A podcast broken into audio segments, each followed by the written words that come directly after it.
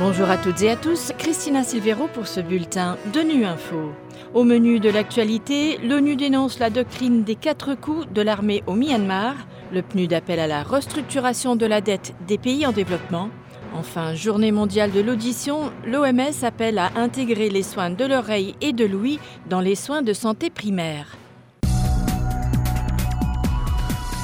L'armée du Myanmar a créé une crise perpétuelle des droits humains en recourant continuellement à la violence, notamment en tuant, en arrêtant arbitrairement, en torturant et en faisant disparaître des opposants au coup d'État. C'est ce qu'affirme un rapport publié ce vendredi par le Bureau des droits de l'homme des Nations Unies. On écoute les précisions d'une porte-parole du Haut-Commissariat aux droits de l'homme à Genève, Rabina Shamdasani.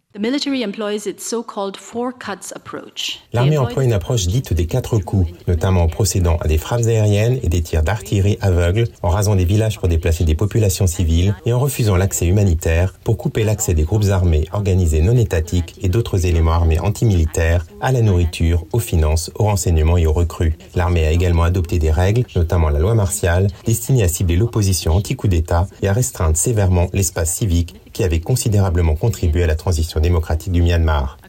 Partout au Myanmar, des personnes sont continuellement exposées à des violations de leurs droits et à des crimes, notamment des meurtres, des disparitions forcées, des déplacements, des tortures, des arrestations arbitraires et des violences sexuelles. Il existe des motifs raisonnables de penser que l'armée et ses milices affiliés continuent d'être responsables de la plupart des violations, dont certaines peuvent constituer des crimes contre l'humanité et des crimes de guerre.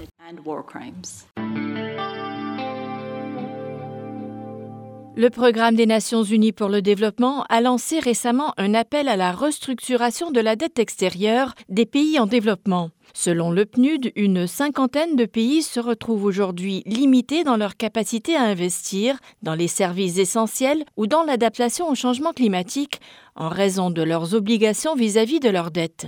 D'après le programme, une restructuration permettrait d'économiser des centaines de milliards de dollars. Le détail avec Alexis Lafitan, responsable des partenariats du PNUD à Genève à travers euh, notre analyse, nous montrons qu'une réduction, une décote de 30% en fait de l'encours de la dette euh, publique extérieure des pays en développement pourrait permettre d'économiser jusqu'à 148 milliards de dollars en paiement du service de la dette sur 8 ans pour ces pays en développement. Cette réduction pourrait se faire notamment à, travers un cadre multilatéral, soit à travers une nouvelle initiative en faveur des pays pauvres très endettés, comme euh, ça avait été le fait il y a une vingtaine d'années, et aussi par ce qu'on appelle un nouveau type de Brady Bonds, un rachat d'obligations pour euh, une restructuration de la dette commerciale des pays en développement. Donc, on voit à l'heure actuelle que les pays industrialisés arrivent à emprunter pour financer leur transition vers des économies plus vertes, mais les pays les plus vulnérables à la fois en matière de dette sont aussi ceux qui sont en première ligne face au changement climatique et une réduction de leur paiement au service de la dette permettrait d'augmenter leur espace fiscal à la fois pour, euh, par exemple, investir dans les services sociaux de base, mais aussi bien sûr pour euh, faire face au changement climatique à la fois en adaptation et en atténuation, notamment euh, par exemple dans des systèmes d'énergie renouvelable. À l'occasion de la journée mondiale de l'audition, l'OMS a rappelé qu'une personne sur 15 dans le monde souffre d'une perte auditive qui nécessiterait des tests de diagnostic et des programmes de rééducation spécialisés. Or, les soins pour ces pathologies pourtant très répandues restent du domaine de la médecine spécialisée, souvent trop coûteuses ou même inaccessibles dans certains pays. Les précisions de Philippe Coste. Cette situation est particulièrement grave dans l'enfance, car trois enfants sur quatre sont atteints d'infections de l'oreille avant l'âge de 5 ans. Or, des infections répétées mal soignées peuvent conduire à des problèmes chroniques, à une perte permanente de l'audition et parfois à des complications potentiellement mortelles, explique Shelly Shada, directrice du programme de l'OMS pour la prévention de la surdité.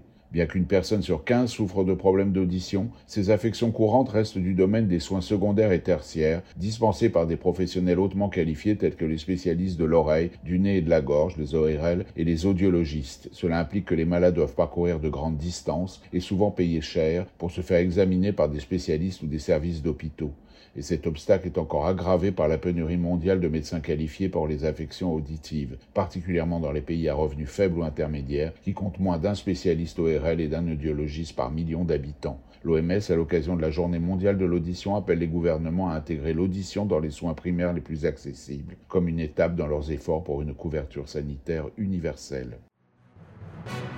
Voilà fin de ce bulletin de Nu Info. Merci de votre fidélité. À bientôt.